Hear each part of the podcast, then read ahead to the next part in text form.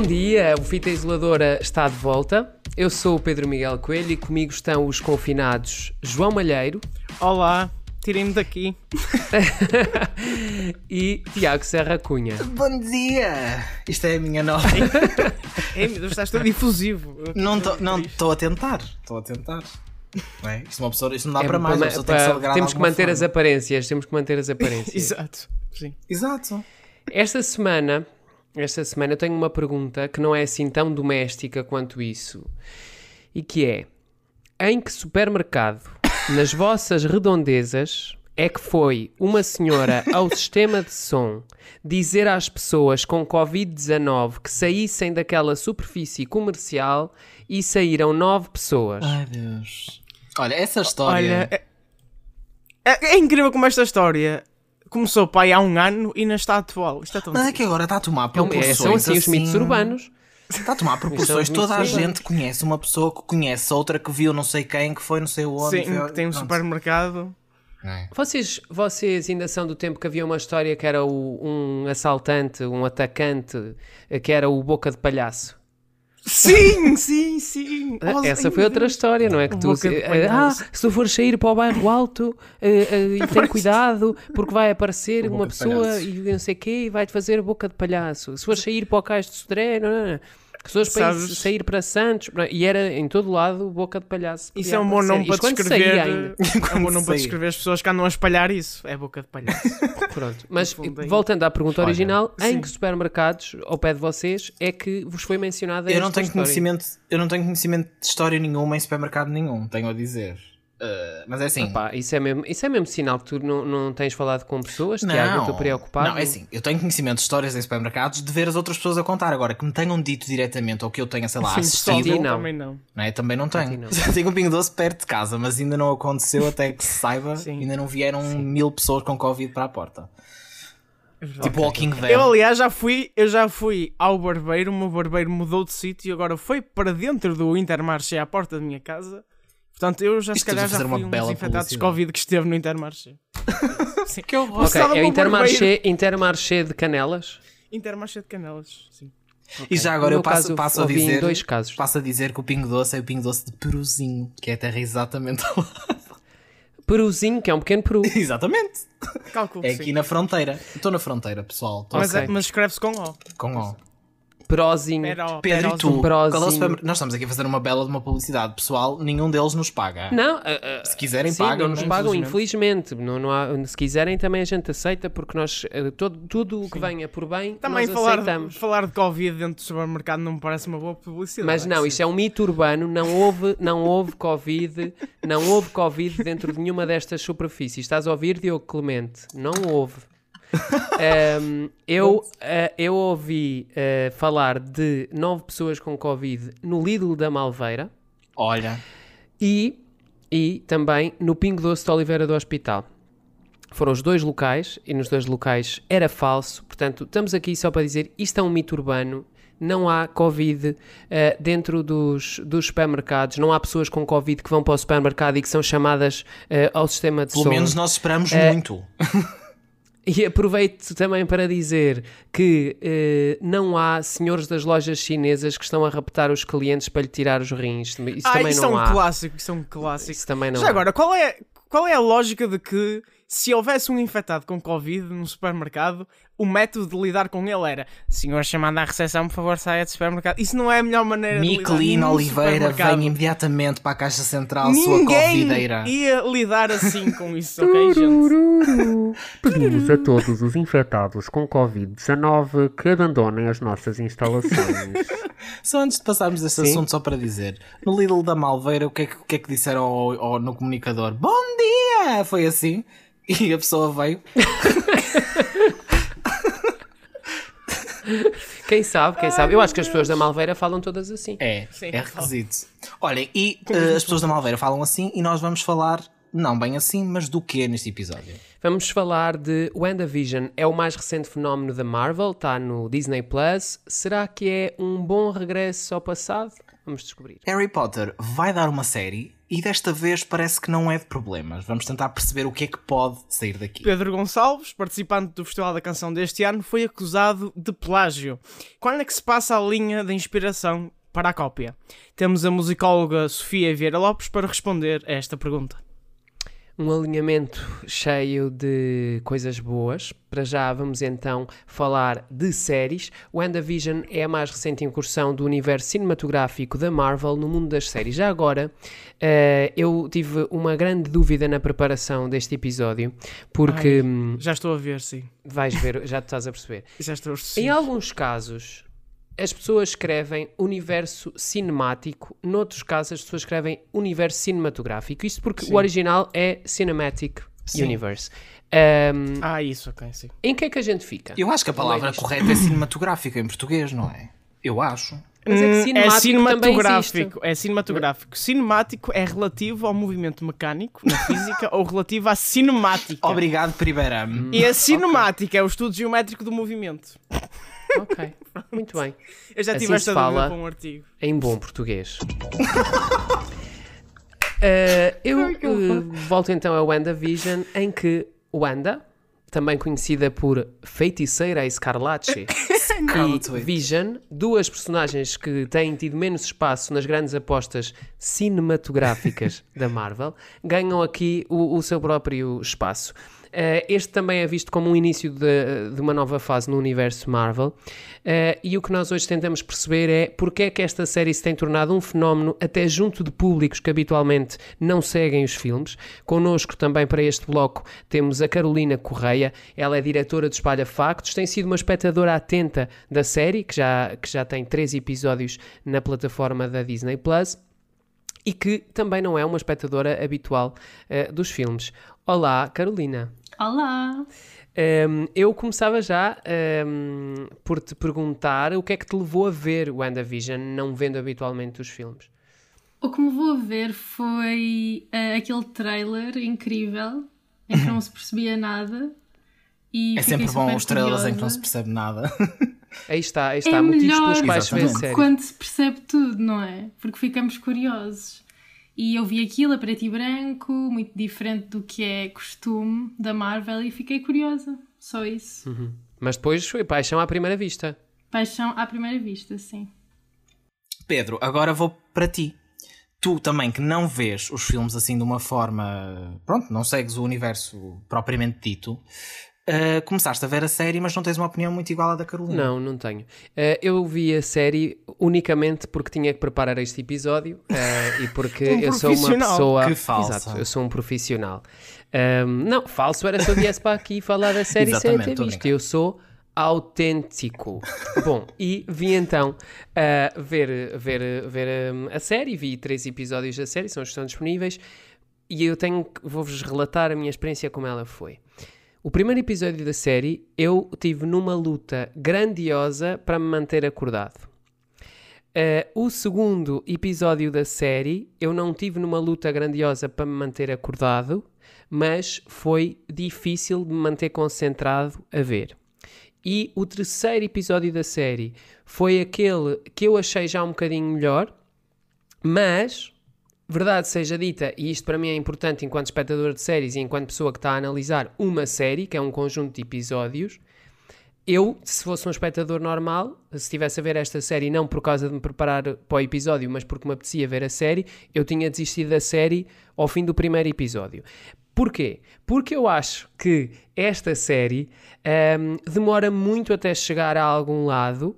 Um, de, é, é, muito repetitiva nos dois primeiros episódios em que tu estás naquele universo uh, da pseudo-sitcom em que parece que há uma grande preocupação com a forma, ou seja, em transportar para aquele universo, para, para a sátira daquele universo uh, da sitcom. Um, misturam de alguma forma isso bem com ali com os anseios da, das personagens e com as dúvidas das personagens por estarem deslocadas daquele que é o seu uh, universo habitual, mas a verdade é que a mim, enquanto produto de, enquanto produto de entretenimento, a série disse-me pouco. Um, demora-se mesmo muito tempo a perceber onde é que eles querem chegar, e sendo que eu não tenho nenhuma afinidade por aquelas personagens, eu tive uh, imediatamente vontade de abandonar. Vamos já chegar a tentar ai, perceber ai. um bocadinho, se calhar, quais poderão ter sido as razões para que, para, que, para que tenhas achado isso. Agora passamos para o lado dos que são fãs do universo da Marvel, uh, acompanho mesmo o universo cinematográfico da Marvel e estava muito, muito curioso para, para que para começasse esta série. Eu confesso que ali nos primeiros momentos em que a série foi anunciada, eu ainda estava um bocadinho out of the loop. Acho que ainda estava ali um bocadinho tipo, ah, o endgame, agora vão começar com uma fase nova, o que é que será que eles vão fazer? Mas depois, à medida que fui percebendo quais eram as intenções para a nova fase, fiquei um bocadinho mais descansado e fiquei com mais hype. Pronto. Uh, comecei lá está recentemente a ficar muito ansioso com a estreia da série e tentando aqui fazer um resumo, mais ou menos, do que achei do, dos primeiros episódios. Eu genuinamente gostei. de ver estes três primeiros episódios, mas também acho que há aqui uma questão muito interessante e que vai um bocadinho de encontro às preocupações, por exemplo, que o Pedro referiu, que são, eu gostei muito dos três episódios porque estou a olhar para a série ou seja, acho que a analogia, a analogia, que eu consigo fazer aqui é: eu estou a olhar para os ingredientes em cima da mesa, para a farinha, para os ovos, para o chocolate, para a manteiga, a imaginar o bolo já feito. Pronto. Uh, e mesmo. Ai, que e, profundo! É, eu, eu, eu, tinha pensado nisto. Porque eu acho que é uh, como consigo explicar melhor. E eu sei que isso pode ser uma coisa normal para quem está a par do universo, mas pode também ser um problema, lá está, para quem não está tão a par do universo e podemos já chegar aí depois. Mas eu gostei genuinamente dos eu, episódios. Eu às vezes sinto-me completamente fora do universo, acontece-me muitas vezes. Sim, também, não deste, mas de, do, do normal. Um, mas lá está, eu uh, estou a olhar um bocadinho para esse globo e na expectativa de encontrar os pormenores e os easter eggs e as questões que me façam compreender ou, ou começar a desvendar o suposto mistério, que eu também próprio ainda não sei muito bem qual é, mas que já começo a criar teorias e começo a acompanhar teorias e análises e lá está, enquanto fã deste lado eu senti esse, essa ligação. E depois os próprios, os próprios episódios em si eu gostei da, da homenagem que foi feita, se foi muito bem feita ou não, isso já vamos ver. Malheiro, provavelmente vais falar melhor disso do que eu, mas assim de uma forma mais leviana, eu gostei dessas homenagens. Achei algumas coisas genuinamente engraçadas, tenho a dizer, não todas também. Uh, acho que a execução não está a 100% a melhor coisa de todos os tempos, mas gostei muito do, daquilo que eles conseguiram fazer para nos transportar um bocadinho para essas épocas da televisão. Posto isto, uh, olhei também para essa homenagem e para essas questões uh, de trazer esses elementos dos anos X, dos anos Y, como uma coisa meio nonsense e que vai evoluindo também precisamente por não ser 100% real e sem querer dar muitos spoilers, não ser propriamente não é a vida real, não é só uma série que apareceu ali, opá, pronto, vamos fazer uma série com estes personagens porque nos apeteceu neste, nesta linha temporal e pronto. Tem um propósito para ser assim, porque, e spoiler alert, ela provavelmente não está uh, não é? A Wanda não está propriamente no seu universo, uh, no universo real, não é? está numa, numa coisa imaginada. Portanto, resumindo e concluindo, eu gostei, sei que há falhas, mas já vamos falar disso. Malheiro, agora tu provavelmente vais falar sobre, melhor do que eu sobre estas Sim, falhas. Pronto. Eu antes o que é que tu achaste dava aqui assim só também? um pequeno disclaimer de que eu sou fã da Marvel, eu tenho visto os filmes todos da Marvel, uh, tenho sentido um desgaste cada vez maior com exceção do, dos filmes de, hum. dos Vingadores, ou seja, o Endgame e o Infinity War, e os filmes do Homem-Aranha, já andava a ficar um bocadinho desgastado e cansado dos filmes da Marvel.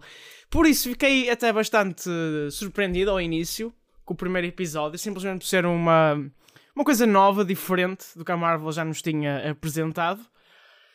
No entanto, eu acho que o que acaba por correr mal nesta série, que eu eu não, eu não detestei a série, eu ainda me senti entretido pela série, mas eu sinto que estou, só estou ali à espera que de facto a narrativa final, o tal bolo que o Tiago estava a falar, apareça e aconteça.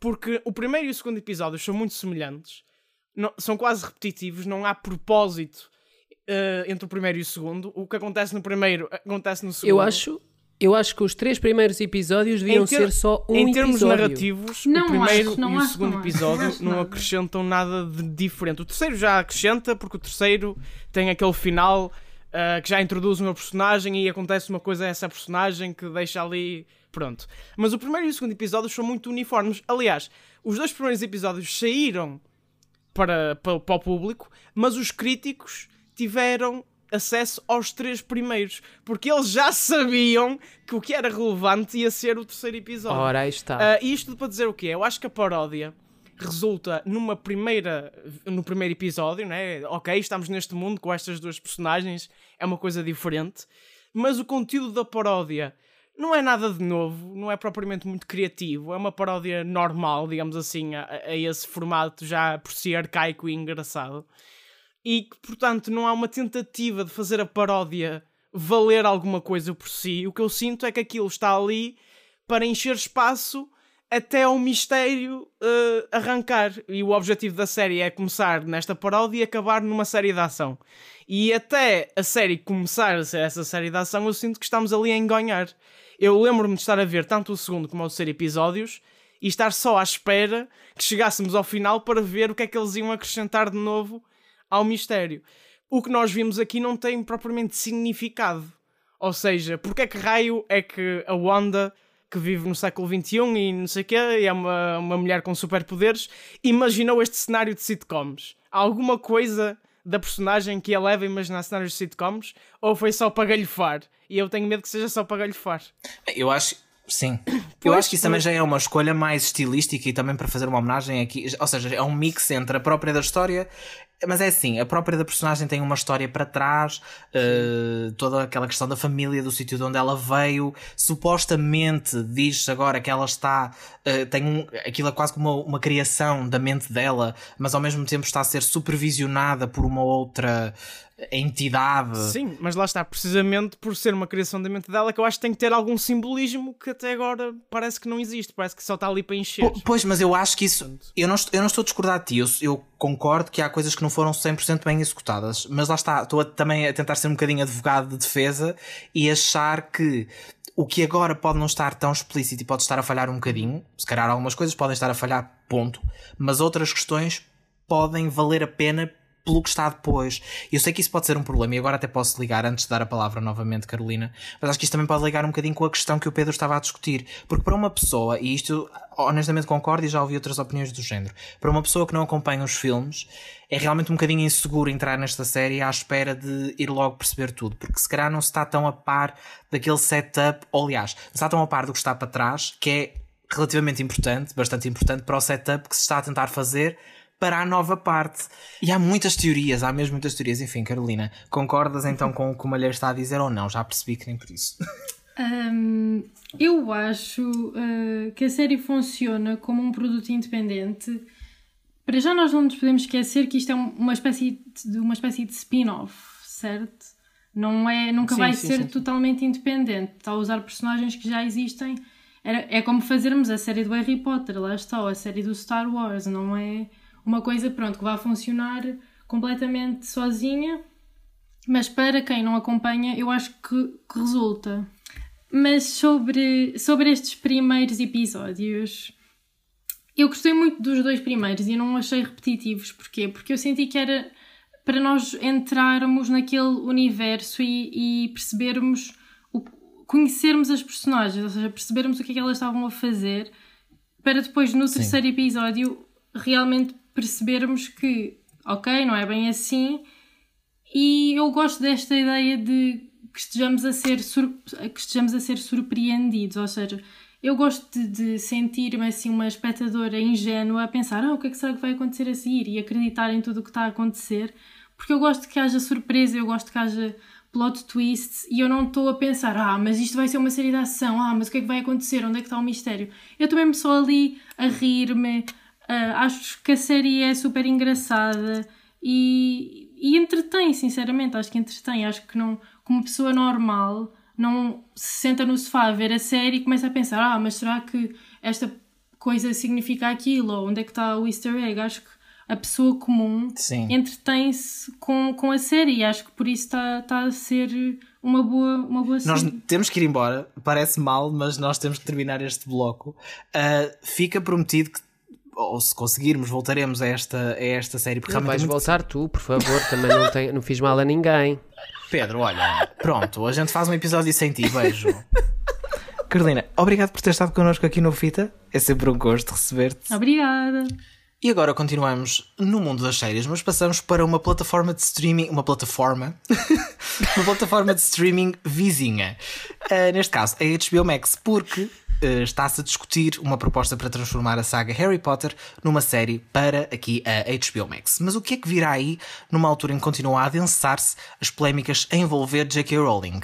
Para comentar connosco esta possibilidade, forte possibilidade, temos connosco a Kenny Sampaio Nunes, redatora do EF e também presença assídua aqui no Fita Isoladora para analisar connosco quais os caminhos que podia ser interessante seguir nesta nova aventura do mundo mágico. Olá Kenny, bem-vinda de novo. Olá, obrigada mais uma vez por me receberem aqui. É sempre um prazer. Como é que foi nós da outra vez? Da outra vez fizemos toda uma introdução. É Kenya! Desta vez é mais low-key. Pois foi. foi na Casa Feliz. Pois foi. Olha, senti falta agora, desculpa lá. Pois, isso realmente. Agora. eu agora eu tentei dizer aqui assim mais baixinho para, para compensar. Olha, uh, já, vamos já direto aqui ao assunto.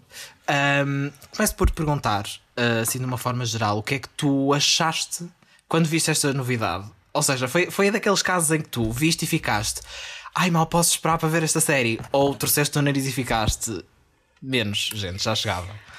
É assim, opa, é muito difícil. Ou, ou, ou, ficaste no meio dos dois, também pode no ser. No meio dos dois, porque assim. ok. É uma série que eu acho que nos acompanha. Uma série de filmes e de livros que nos acompanhou tanto durante, tanto, durante tanto tempo que é um bocado difícil ficar indiferente à notícia.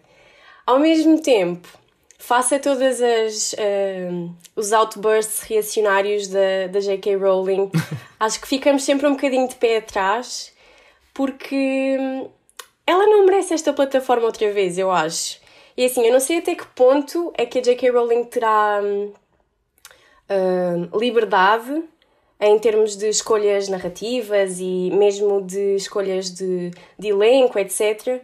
Mas tô, tenho um bocadinho de medo que, que esta série venha a ser eh, uma possibilidade dela reafirmar aquilo que foi o Harry Potter anterior. Ou seja, com personagens uh, pouco desenvolvidas quando não estão no, no seio principal da, da ação, por exemplo, usar uma uh, atriz asiática que se chama Cho Chang para validar depois todo aquele romance, uhum. etc. Acho que se for bem feito, terá toda a possibilidade de reverter aquilo que a J.K. Rowling se veio manifestando, mas fica assim um bocadinho reticente. Espero que seja, não é? Uma coisa Sim. boa, mas. isso, isso até uh, levanta uma questão que eu também já tenho tido, porque eu vi reações semelhantes a essa, e de facto eu acho que não há volta a dar. Eu concordo totalmente que a J.K. Rowling, neste preciso momento, é persona não grata.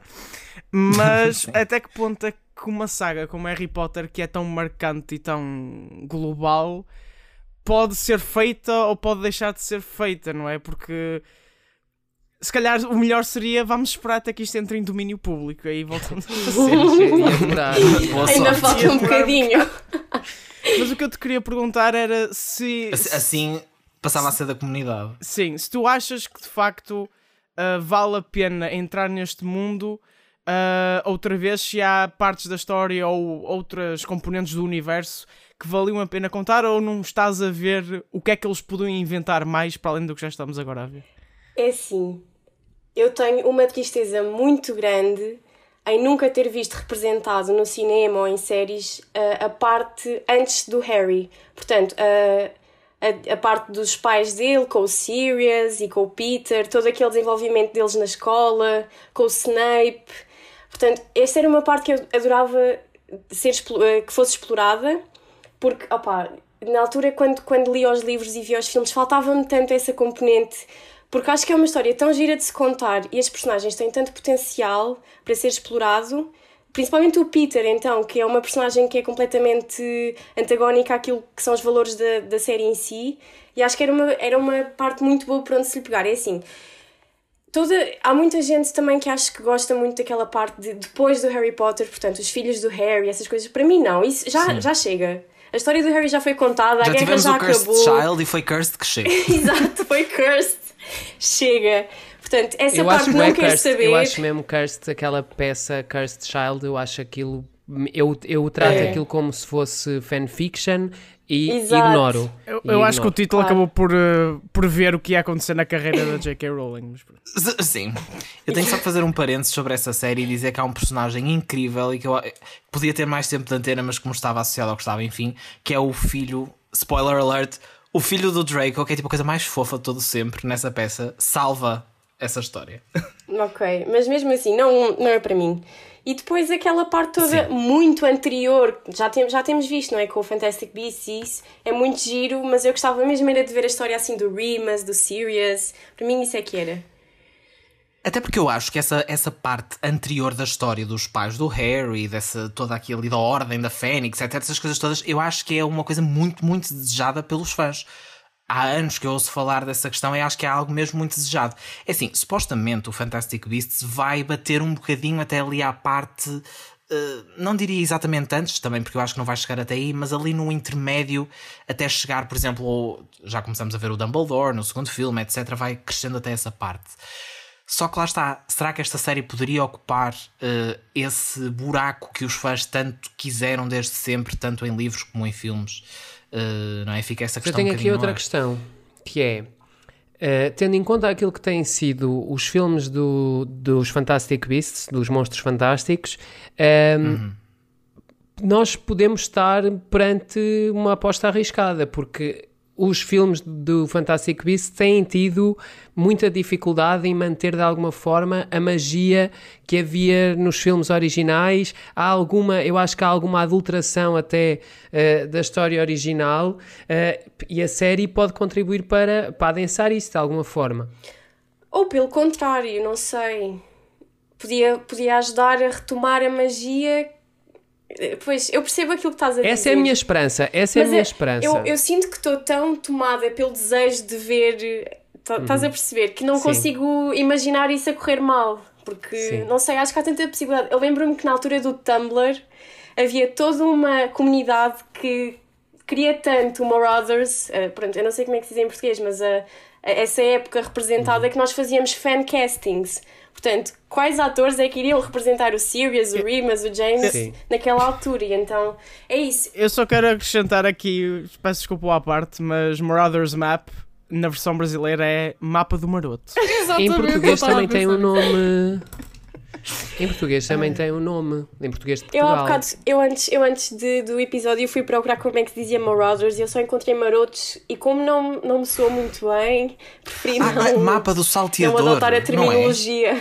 Mapa do salteador, exatamente. É isso Salteador. mesmo. A minha memória, é a minha salteador. memória. Me lembra uma música de Beto e Rita Guerra. Um, mas acham, acham lá está que faz mais sentido fazer este, esta exploração de prequela? Ou, por exemplo, há aqui também uma questão que há pessoas que já falaram sobre isto, já puseram esta hipótese, de uma espécie de reboot ou de uma nova forma de contar a mesma história. Gostariam de ver isso ou acham que isso realmente é para cancelar? Eu acho que isso pode dar, eu acho que isso pode dar uma espécie de hum, slow living da saga Harry Potter, não é? Hum. Se, nós, se nós tivermos o, em, em série um reboot que vai permitir aprofundar certas coisas, por exemplo, das relações entre as personagens, Sim. do dia a dia na escola, que não é aprofundado achas- nos filmes originais. Não achas que Mas eu acho que um essa bocadinho série. mal, tendo em conta tipo, a ligação tão forte que as pessoas já têm desde muito. Claro que é assim, agora vamos tendo novas Não, gerações. eh, acho que não, acho é? que não. Acho que não, porque é para as novas gerações, ou seja, seria uma série para novas gerações. Mas ao mesmo tempo isso acaba por acontecer com outras coisas, com outros reboots que as pessoas dizem, ah, vamos fazer uma nova versão para as novas gerações. Mas as anteriores, que já estão tão ligadas à produção antiga, acabam por ficar ali muito críticas e muito no limbo face às novas versões. A minha, a minha, a minha posição em general é que se, se queres mostrar às novas gerações, mostra os filmes antigos às novas gerações. Eu acho que a maioria dos filmes do Harry Potter. Uh, o problema maior que se calhar se detecta é que os efeitos especiais em alguns filmes já se nota que não há ali. Nota-se que é de 2000 e poucos. Seria melhor um reboot da mesma, dos mesmos oito filmes. uh, seria melhor daqui Sim, mais para a frente. uma década. Também acho que é um bocadinho cedo. Eu acho que neste momento ainda não há Sim. muito espaço para isso ser bem sucedido. Porque ainda estamos muito perto da, da versão original. eles forem espertos, fazem, fazem com, os, com os originais que nós estamos aqui a falar dos pais, não é? E que é para terem a certeza que se for preciso prolongar a série durante 20 temporadas, há material para prolongar para 20 temporadas. Era, isso- era exatamente isso que eu ia dizer, porque para além disso, há muito conteúdo do livro que não é, explora, não é explorado nos filmes. Eu acho que muita gente é, ainda está muito azeda pelo facto de muitas relações não. Aquilo que estavas a dizer, Pedro, muitas relações não foram exploradas. Por exemplo, eu lembro-me sempre do Remus porque é a minha personagem preferida. A, relação dele com a Tonks, toda, todo o desenrolar, mesmo a história da Tonks que é muito interessante e que não, não vemos em lado nenhum todo o ativismo da Hermione na escola, todas essas coisas que são tão importantes no livro e que não vimos transpostas para o filme, acho que seria giro de, de pegar e desenvolver. Acho que se for para fazer um reboot, que seja uma coisa tipo Normal People, mesmo à letra do, do livro, quase. Acho que isso seria giro. Eu acho que uma das coisas que tem acontecido bastante com séries da HBO tem sido a representatividade de várias realidades diferentes. Uh, no Lovecraft Country, no, no Watchmen, no, na Euphoria, há sempre um conjunto. Há muita representatividade uh, e não é só um cast branco, uh, britânico, uh, heterossexual, etc. Tendo em conta precisamente todo este contexto da autora que estamos a falar, uh, seria bom que a HBO também fizesse uma maior, uma maior inclusão nesta série, ainda por cima o contexto de que o mundo da magia é global, não é só do Reino Unido. Achas que era possível a HBO fazer isso e, de certa forma, limpar a saga da imagem que é associada à J.K. Rowling? Um, eu acho que sim, eu estava a falar disso há bocado, que é a Warner, a Warner Bros. se quiser, consegue-se desvincular um bocadinho da posição da J.K. Rowling se fizer as, escolha, as escolhas certas. Portanto, acho que tem a oportunidade desta nova série de ter assim um bocadinho mais de visão para aquilo que é a atualidade, não é? E realidades diferentes, etc. Até porque eu lembro-me na altura a J.K. Rowling orgulhava-se muito de só ter um cast britânico. Basicamente ela dizia só contrato atores britânicos, não... Basicamente ela fazia uma, uma, uma revisão daqueles atores que ela queria mesmo que estivessem e tinham que ser britânicos. Portanto, acho que nesta série há um bocadinho a oportunidade de reverter isso, meter novas realidades. Uh, outra coisa eles é podem assim, ser britânicos e serem, eles podem ser britânicos e serem de várias uh, culturas, não é? Backgrounds, O Reino exatamente. Unido é um país. Sim, é verdade. No entanto, não foi isso que aconteceu no Harry Potter, né? Convenhamos. Exato, não foi isso que aconteceu no Harry Potter, mas, mas Exato. isso pode acontecer na série e pode ser uma representação mais atual da, da sociedade britânica, que é, que é uma sociedade super multicultural. Claro, exato. E até explorar um bocadinho, mesmo dentro da, da, da, da série em si, a questão dos muggles e dos. Eh, e dos não pronto, e dos feiticeiros e toda essa questão, porque pronto, a, a guerra é fundada mesmo nisso, não é? A guerra entre o Voldemort, a cena dos, dos, eh, dos, dos que não têm o sangue puro, etc. Explorar isso também à luz daquilo que vivemos hoje em dia um bocadinho, porque nunca foi tão atual aquilo que a J.K. Rowling escrevia, contra ela própria, se calhar, não é? Mas... nos filmes foi sempre. Pronto. pronto. havia uma personagem ou outra que geralmente até era comédia, porque ah, ele está fora do nosso universo, não percebe nada disto, mete piada. Nós nunca vimos, por exemplo, como é que é um casal ter um filho que é feiticeiro e os pais não sabem que ele é um feiticeiro. É Sim, que ou por exemplo, os feiticeiros apaixonarem-se por eh, muggles, que pode por acontecer, Muggle? não é? Sim, sim, sim. Isso era, era brutal eles explorarem isso na série, porque há tantas coisas que só não são explicadas nos filmes e nos livros que nós só aceitamos. Tipo, pronto, tomem isto, ok. Ele- Então, feiticeiros e muggles dão-se bem, não sei o quê. Acho que há muito espaço para trabalhar. Se for uma série bem feita, pronto, lá está, vou ver, não é? Se não for, não vou. É esta a nota. eu acho que é com esta nota que podemos encerrar. Podemos já ir embora. Sim, Pronto, é. Kenny, obrigado É por ter estado aqui connosco neste Vita Isoladora. De nada, eu é que agradeço mais uma vez. É sempre um gosto estar convosco, conversar convosco. Tão querida. Ainda por cima nestas conversas assim acesas sobre estes temas que ponderamos, não Opa, estou a brincar, cada- foi muito Se for para giro. falar de Harry Potter, posso ficar aqui séculos. Não... Quem sabe não lançamos É em breve um próximo podcast sobre apenas sobre Harry Potter, quem sabe.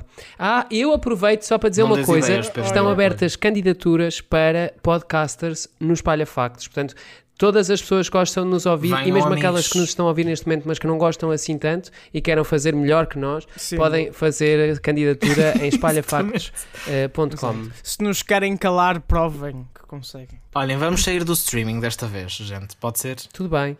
E depois de uma saga que pode ir para o Pequeno Ecrã, vamos agora falar de um concurso que todos os anos marca o Pequeno Ecrã português. O Festival da Canção, já falámos dele na semana passada, mas para além das músicas em si, houve outro tema que deu que falar. Pedro Gonçalves é pela segunda vez concorrente do Festival da Canção e desta vez é também compositor. A canção com que concorre, Não Vou Ficar, tem sido apontada como sendo muito semelhante a Guilty Conscience de 070 Shake. Madrugada a voltar para ti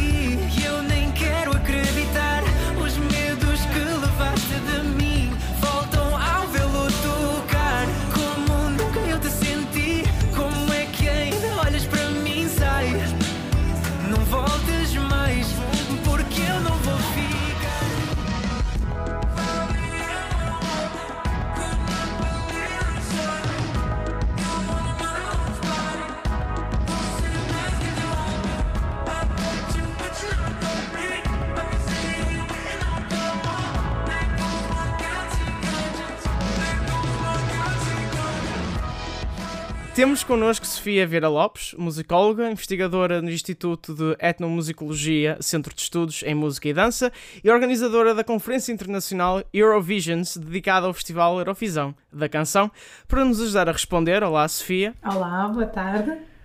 Obrigado por Oh, estares bom aqui no dia. Fita.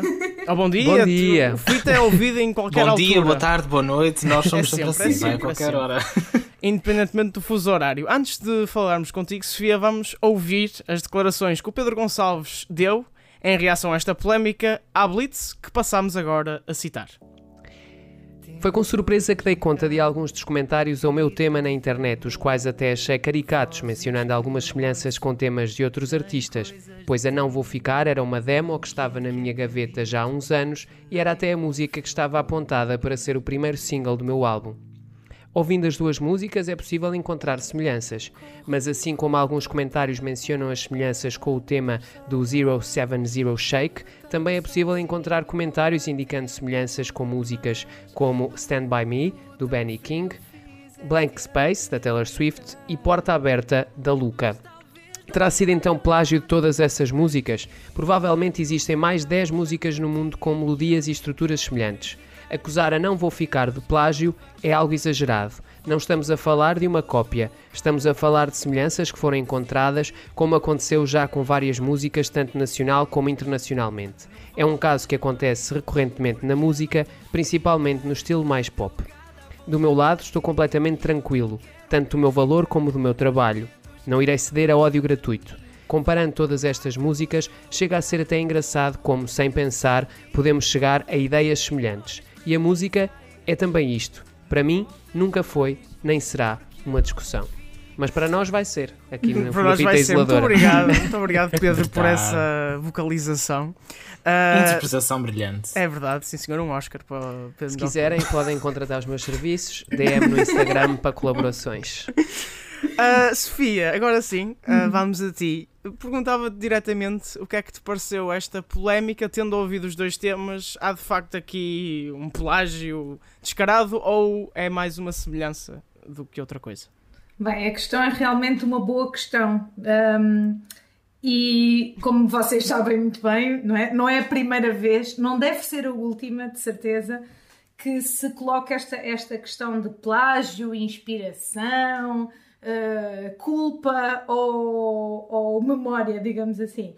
Ahm, eu ouvi as canções, obviamente, aqui para, também para poder falar, falar melhor convosco e fiz uma escuta primeiro bastante, bastante, posso dizer, informal, sem o cuidado de estar a analisar primeiro, ou seja, uma escuta de um ouvinte normal e depois fui fazer um- uma análise. Hum, realmente, como dizia o Tosé Brito em 2018, quando se colocou a questão da- do plágio do Diogo Pissarra, que tinha sido também, aliás, e isso levou com que o Diogo depois até desistisse da, da competição, hum, a questão do plágio é muito, muito complexa. E, e não é a mera ah, utilização de melodias semelhantes que nos faz dizer se é um plágio ou não. Ou seja, é toda a análise uh, que, que, vai dizer se ou não. Eu, eu vou ser sincera, e é a minha opinião pessoal, eu não acho que haja aqui plágio, porque o plágio acarreta a culpa, ou seja, a, a pretensão de, de, de, querer copiar, querer fazer igual e com isso enganar, uh, e, e aquilo que na, em termos legais se chama o dolo, não é? Estar a fazer uh, propositadamente para enganar alguém, e eu acho que não é de todo o caso. Quanto uh, à questão das semelhanças, sim, existem semelhanças, claro.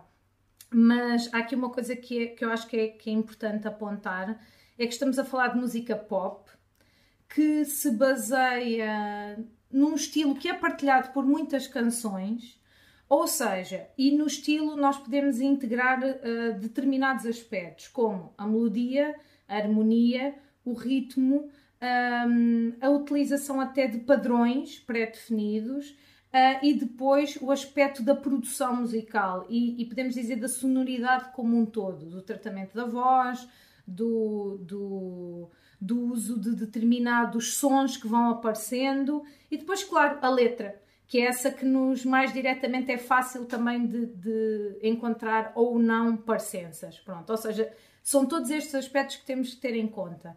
E realmente a música pop resta por uma, uma coincidência, digamos assim, de determinados aspectos estilísticos. E por isso é bastante comum que apareçam canções que são muito semelhantes umas às outras. E realmente as semelhanças não se esgotam entre estas duas canções, como depois há semelhanças com muitas outras, mas isso eu posso dizer que é uma das coisas mais normais que acontece na música pop, não é? Um, e eu acho que é isto que as pessoas, quando acusam alguém de, de plágio, que têm que ter, hum, às vezes, em consideração que, que acaba por ser uma coisa banal. O estilo pop é para ser um estilo simples, direto, eficaz, facilmente apreensível pelo ouvinte e por isso obedece a padrões de simplicidade, a maioria das vezes, e é muito natural que isso depois possa uh, encontrar coincidências com coisas já existentes. Eu acho que esse fator da simplicidade e de se enquadrar num estilo que é um estilo mundial, digamos assim, que circula pelo mundo inteiro, que, que podem ser um, realmente fatores para nós analisarmos estas semelhanças ou não. Portanto, tu aceitas as explicações do, do Pedro à Blitz, no fundo, eu, é um pouco o que já disseste. Eu, eu aceito as explicações porque eu não vejo aqui realmente essa, uh, essa ideia de querer copiar para enganar alguém. Eu, uhum. sinceramente, não. Eu não conheço o Pedro de lado nenhum, atenção. Sim. Pronto, eu vi o Pedro. É uma, não é advogado é uma crítica defesa, é isenta, imparcial. Sim, imparcial de todo. Ele não me pagou nenhum almoço para estar a dizer isto, não é nada que se pareça. Só que realmente é muito comum. Eu posso até apontar eh, alguns aspectos que podem ser até um bocadinho mais técnicos, mas, por exemplo, a utilização base de três acordes base, que é o que a canção utiliza e que a grande maioria das canções pop utilizam. Um, que são, que são os vários graus de uma escala musical, e se vocês analisarem, até há vídeos com estas brincadeiras no YouTube, muitas canções encaixam neste padrão de 3, 4 acordes, um, e depois uh, uma melodia que é uma melodia bastante simples, que assenta em repetição de notas, em ritmos repetidos, em padrões, uh, e muitas melodias pop usam exatamente os mesmos mecanismos. Uh, e que são mecanismos de, de composição que, que, são, que são usados pelos, pelo, pelos compositores, pelos músicos, é natural. Depois há outro fator que eu gostava muito também de chamar a atenção, porque às vezes as pessoas uh, não se lembram disto, é normal, não é? Não são compositores, não, não, não analisam uh, desta forma, não é? Mais técnica, que é a questão da memória. É? Nós todos os dias ouvimos música, desde o dia em que nascemos, basicamente, aliás, antes de nascermos até, e nós vamos construindo a nossa base de dados, digamos assim, uh, musical. E é muito natural que a nossa memória recorra, quando nós estamos a compor, quando nós estamos a tocar, quando nós estamos até a improvisar, um, ehm, que a nossa memória vá recorrer a padrões que já foi aprendendo ao longo da vida. E por isso eu não acho de todo estranho que uma pessoa, enquanto compõe, que vá buscar sem querer melodias que tinha na sua base de dados. Isso, isso é, é natural e nós sabemos, é, é, o, o, mais simples é quando nós escrevemos, também escrevemos às vezes expressões que já ouvimos noutro sítio. E não é por causa disso que é um plágio, não é? Sim, eu ia-te eu ia -te fazer uma pergunta até mesmo relacionada com isto, que é uma das coisas que foi mencionada neste, neste período, desde que se começou a fazer estas comparações, foi o facto de a música estar numa playlist uh, uhum. que o Pedro Gonçalves tinha um, e depois existe também alguma similaridade ao nível das letras das duas uhum. músicas, não é? que falam de uma pessoa que chega à casa de madrugada, etc. Um, de alguma forma, de alguma forma, o Pedro Gonçalves pode realmente ter ouvido esta música e ter ficado com esta sonoridade na cabeça, não é? E, e, e isso é uma coisa, é natural, por exemplo, nós quando escrevemos textos também eh, uhum. acabamos por, por eh, recorrer uh, àquilo que lemos, não é? é isso, nós vamos aprendendo a escrever também de acordo com os autores que lemos e aqui Exatamente. com a música pode ser semelhante. Eu acho também o que as pessoas apontaram, além desse, dessa questão das letras, a similaridade a similaridade, ai, a similaridade nas melodias, uh, principalmente do refrão, não é? Nós estamos todos mal hoje, vamos lá. A similaridade das, nas melodias, do, principalmente do refrão e especialmente da segunda parte do refrão, em que há aquela. Podemos aqui até incluir este excerto.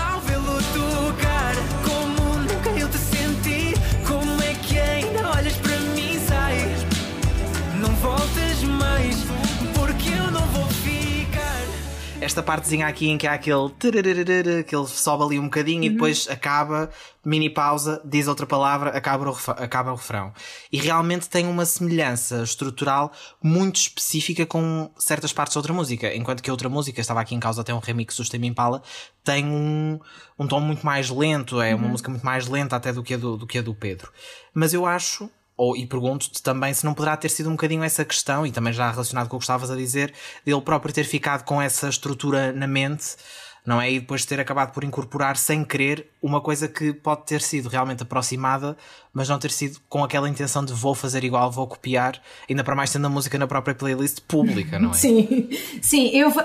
É assim, na minha opinião um, e lá está, eu parto sempre deste, deste ponto de vista, e às vezes as pessoas, quando acusam as outras na internet, a internet é muito fácil para nós fazermos acusações.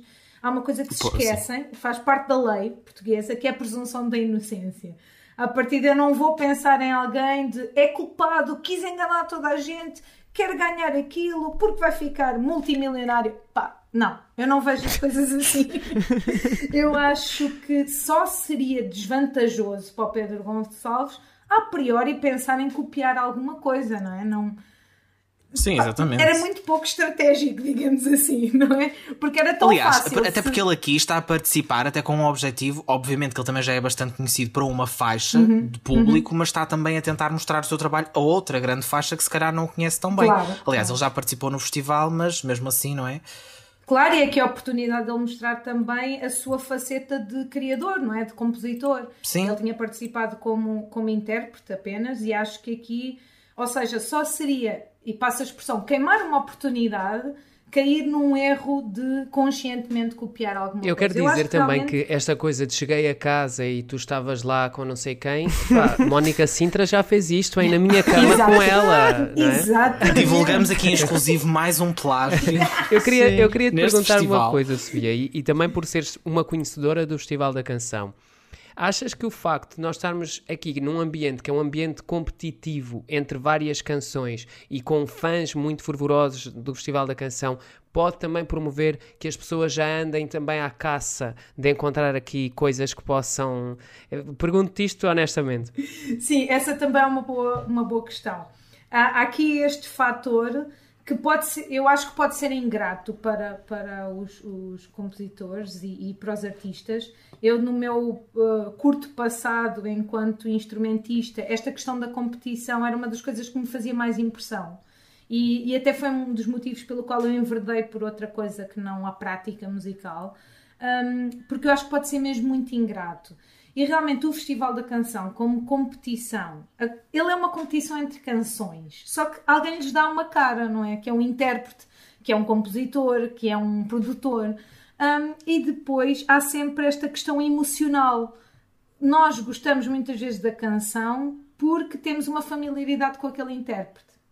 E isto cria, isto, há quem faça esta analogia até uh, em análises académicas, entre os festivais da canção, da Eurovisão e o futebol, que tem esta componente emocional, brutal, não é? De nós uh, gostarmos, muitas vezes nem sabemos bem porquê, mas se calhar porque numa declaração o cantor falou de qualquer coisa e pá, ele disse ai, ele é tão parecido comigo. Uh, tem esta coisa que é emocional, que é uma reação emocional. Estes eventos mediáticos têm sempre esse, esse lado, ou seja, tem um lado muito bom que é divulgar os intérpretes, os compositores, que é fantástico, não é? Porque eles têm uma oportunidade ímpar, muitas vezes é uma oportunidade ímpar, mas depois tem este lado um bocadinho, eu vou-lhe chamar pernicioso, que é de os expor depois a um lado emocional que uh, muitas, vezes, muitas vezes perde toda a sua racionalidade. E então estas acusações e esta procura, quase um clubismo, uh, pode ser até bastante prejudicial para, para os artistas e, e imagino bastante desgaste emocional, não é? Já, aquilo já, já é um, uma coisa tão estressante, não é? E depois ainda ter este lado todo. Mas a verdade é que o festival, desde sempre, desde o primeiríssimo dia de 1964, que vive desta questão, desta questão do buzz todo que se vai criar à volta dele. Sofia, muito obrigado pela tua presença aqui no De Fita. nada. Obrigada eu pelo convite. esta boa aulinha de música que acho que é muito importante também esclarecermos este tema, uh, porque lá está todos os anos fala-se disto. E voltaremos a falar da Eurovisão e do Festival da Canção numa altura mais oportuna como quem diz, uh, no próximo mês vamos estar, uh, não nos vamos calar com isto. Pronto. Muito obrigado, ah, eu, eu, gostei muito da analogia de dizer que é o nosso futebol, o nosso futebol porque realmente é o nosso futebol, é o futebol Para algumas pessoas é. é, para algumas pessoas é. Sim, é. sim, sim, sim. Este fator da paixão um, é muito giro. Uh, e acho que não gostava de estar na pele dos artistas porque eles devem sentir Sim. isto depois ali a fazer as cócegas nos pés, literalmente. Epá, eu acho que seria pior se estivéssemos na Suécia, não é? Temos sempre que, temos sempre que ver o lado positivo. Bem, como habitual, estamos a chegar ao fim e os nossos 12 pontos vão mesmo para ti, por conseguires aguentar até ao fim este episódio. Muito obrigado por estar por aqui. Podes continuar a acompanhar-nos em casa ao longo da semana, ouvindo sugestões num minuto às segundas, quartas e sextas. E também tens artigos todos os dias, a todas as horas, em espalhafactos. Não é bem, bem a todas as horas, porque a gente tira ali umas pausinhas. Eles estão lá, eles estão lá a todas as horas. Mas eles pois estão é, lá eles sempre, são lá, eles estão lá. Nós é que não, nós é que tiramos uns cochilos. Exato. Vamos terminar, vamos terminar, vamos, nós vamos terminar hoje trá-trá. Vamos terminar com é, trá-trá. É, é, é mesmo com um fuegozinho aqui ela diz malamente, mas neste caso não é malamente, vamos terminar muito bem, com a nova música da Rosalia com a Billie Eilish para é o segundo contrário. episódio especial. é ao contrário. é a Billie Eilish com a Rosalia. Para vocês, para vocês, um, café com leite ou leite com café? Pronto, gente, a música da Billie Eilish com a Rosalia era só para fazer ali o, o, jogo para o segundo episódio especial de Euphoria, que já está disponível na HBO Max e, e é chama-se. É incrível! Uh, tem a review do malheiresparafactos.com chama-se Lo Vas Olvidar. Quando é que a Loreen vai entrar em Euphoria? Olha, boa decisão. Uma piada para Eurovisão. É nesta nota que terminamos o episódio. Não, estou a brincar. Olha, por acaso é uma boa. Eu sempre que leio o nome Euphoria da série, penso sempre na, na Loreen e na, na, nossa Mena. Eu, eu canto o refrão na cabeça. Eu também penso no perfume da Calvin Klein. Juro. Não sabia que havia um perfume da Calvin Pessoal, isto hoje é só publicidade da marcas, não está a dar. É, é, para, ver se alguém, para ver se alguém mete dinheiro neste podcast. Sim. A liberdade de mercado. Pronto, adiante. Bom, vamos embora. Adeus, até para a semana. até para a semana. Billie Eilish e Rosalia com Lovas a Olvidar.